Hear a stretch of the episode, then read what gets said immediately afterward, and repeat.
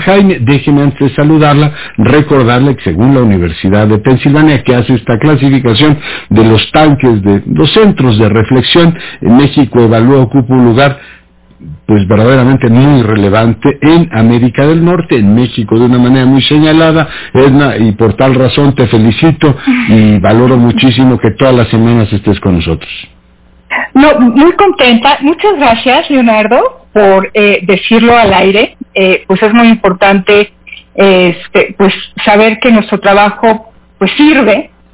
Eh, pues para eso estamos y bueno, sí, según este ranking que hace la Universidad de Pensilvania de centros de pensamiento en el mundo, pues salimos en muy buen lugar. Eh, eh, en, los, eh, centros de pensamiento mexicano ocupamos el segundo lugar y ya hablando de México y, Canadá el tercer lugar. Entonces, pues aprovecho para mandarle una felicitación al equipo de México Evalúa eh, eh, pues es un reconocimiento a su esfuerzo y a su talento. Entonces estamos muy contentos. Muchas gracias por mencionarlo, querido Leonardo. Y a su, director, no, y nosotros orgullosísimos de que nos acompañe toda la semana. ¿Cómo ves esta propuesta que el presidente manda vía, eh, por la vía preferente, con lo cual manda una señal política todavía más clara? ¿Cómo, ves las cosas, Ed? Me preocupa muchísimo, Leonardo. Fíjate que estaba yo el fin de semana leyendo a Anne Applebaum, este libro que se llama Twilight of, Democracy, y estaba justo en el capítulo que hablaba de la nostalgia.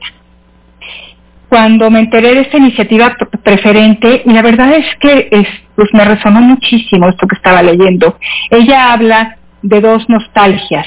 Una nostalgia que es eh, una nostalgia reflexiva, los nostálgicos reflexivos son aquellos que piensan en el pasado, que les gusta el pasado, que estudian el pasado pero no, lo quieren de regreso. Entienden que las cosas cambiaron y que es imposible traer ese pasado aunque les guste al presente. Hay otra categoría, los de los nostálgicos restaurativos. Y ahí está nuestro presidente, Leonardo. Lo que dice este libro es que este tipo de nostálgicos quieren el pasado hoy, lo quieren vivir en este momento. Y, creo que eso que le pasa al presidente no, eh, no alcanza a entender las dimensiones del cambio que estamos viviendo, las prioridades globales.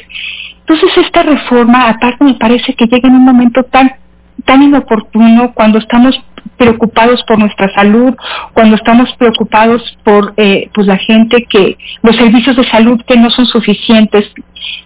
Y su iniciativa preferente es esta una contrarreforma al sector eléctrico. Eh, eh, pudo haber tenido muchas otras iniciativas eh, preferentes, Leonardo, en un momento tan crítico, pero él decidió que quiere restaurar el pasado, que quiere convertir a CCE otra vez en esta empresa productiva que va a ser central en el desarrollo. El problema es que CFE no nos puede dar lo que el presidente quiere que nos dé. La CFE no nos puede dar energía de forma suficiente, ni barata, ni limpia, Leonardo. Por eso es que pues en el sexenio pasado pues se reformó de manera muy importante este sector y el objetivo era crear un mercado eh, eléctrico donde concurrían otros participantes que no fuera solamente la CCE. El propósito era ese, tener energía barata, suficiente limpia progresivamente estábamos buscando esos objetivos. Y bueno, esta contrarreforma es muy dura, Leonardo, porque pues desmantela eh, este mercado en ciernes, porque le da a la CFE un lugar predominante eh, y esto puede atraer consecuencias muy graves. Mira, hay un tema, eh, es un poquito técnico, pero voy a tratar de explicarlo, que es el mecanismo de despacho de energía que manejaba la CENACE eh, el Centro Nacional de Control de Energías, eh, y, ahí había un orden para despachar eh, la energía y, que se altera completamente. Ahora va a haber... Primero salía la menos contaminante o la más barata, ¿no? Así es, querido Leonardo. Ahora es CCE, en primer lugar, con sus hidroeléctricas, y en segundo lugar con las demás centrales de generación, pues que son las más contaminantes. Leonardo. Ya después viene la eólica, la solar, el ciclo combinado. Y nada más para darte un, dato, eh, la producción de fuentes renovables es entre 26 y 54 dólares por megawatt hora. La generación de carbón es entre 65 y 159 dólares. Vamos a producir energía más cara, más contaminante, y eso tiene repercusiones eh, pues no solamente de nuestro bolsillo, Leonardo, porque eh, vamos a tener que pagar una energía más cara. Aquellos que, eh, que, que, se quiera subsidiar, pues el subsidio va a ser más amplio, con una repercusión fiscal, por supuesto. Y, y Leonardo, y lo que esto impacta en materia de credibilidad para el país, para recibir inversión, es enorme estás, estás pretendiendo cambiar las reglas del juego. Si hubo inversión, pues, ojalá que no, que no pase esto en el legislativo, aunque sea una iniciativa preferente, pero estás cambiando, bueno, sí, ya se cambiaron algunas cosas muy importantes. Imagínate que tú, como inversionista, pones tu dinero bajo ciertas condiciones y haces mm. tus proyecciones sobre ciertas condiciones y de repente te cambian las reglas del juego, Leonardo. Eso no se vale. y que no se vale que yo creo que yo creo que va a generar controversias en el marco del, del TEMEC. Y yo creo, Leonardo, que si se aprueba en los términos que se presentó esta iniciativa, también podría argumentarse un tema, una controversia constitucional, y creo que inclusive la Corte podría eh, eh, intervenir.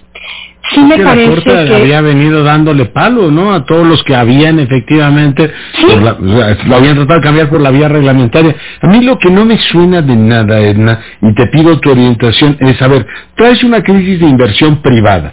Te están diciendo los, hoy salió el dato, los especialistas del sector privado que vas a crecer al 3,74% este año después de haber perdido 8.5 el anterior y en el siguiente 2.61. O sea, si nos va bien este sexenio va a terminar exactamente como empezó en términos económicos. Y pues le quedan cuatro años para todo efecto práctico o tres años y medio. Tú metes una legislación así que te para, en este caso, inversiones. Vienen, hace un ratito nos decía Carlos Salazar, da por descontado que va a haber querellas en todos los frentes para defender un legítimo interés. Eso te va a llevar dos años y medio y estamos ya al final del sexenio. No entiendo la lógica, la temporalidad de tomar una decisión que es económicamente más que dudosa, Edna, y políticamente pues manda un mensaje de escasísima certidumbre en la estabilidad jurídica de este país. La, verdad es que me desconcierta el momento en el que la manda el presidente.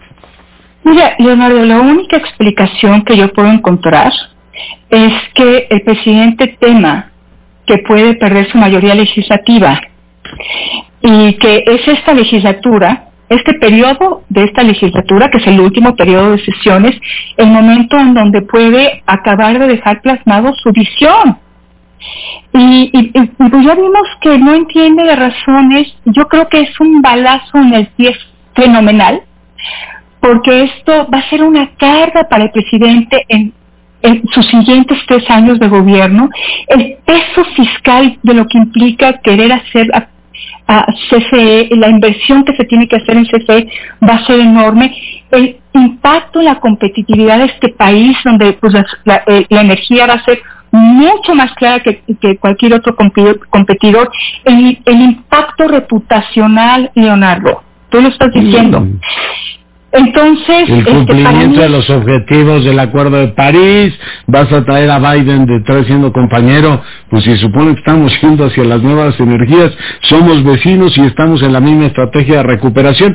Por todos lados oyes este terminajo en inglés de Green Recovery, o sea, todo el mundo está pensando que esta es la mejor oportunidad después de una crisis de este tamaño, de una crisis de caballo, meter efectivamente correctivos en temas que nos van a beneficiar por otra vía.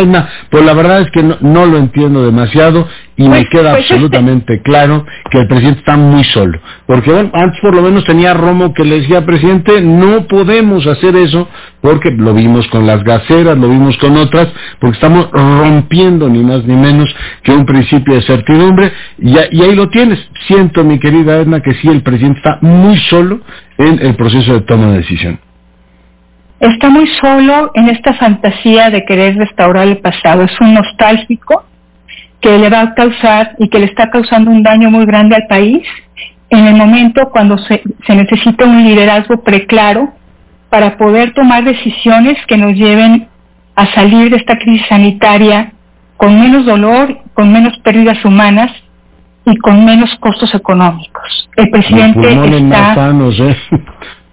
Bueno, por supuesto, Leonardo. Este, el tema medioambiental yo creo que es crucial en este caso. no sabes cuánto te agradezco que hayas estado esta noche con nosotros. Y yo también a ti, que, que tener este espacio que me parece un privilegio, Leonardo querido. Buenas Cuídate. Nos vemos, Edna Jaime, para fortuna nuestra, la directora de México Evalúa, uno de los centros de reflexión más importantes de América del Norte. Hoy, pues, compartiendo su punto de vista, le platicaba el lunes que, pues, todo lo que genera en México Evalúa en materia de políticas públicas debería, en buena lógica, ayudar al gobierno a tomar mejores decisiones.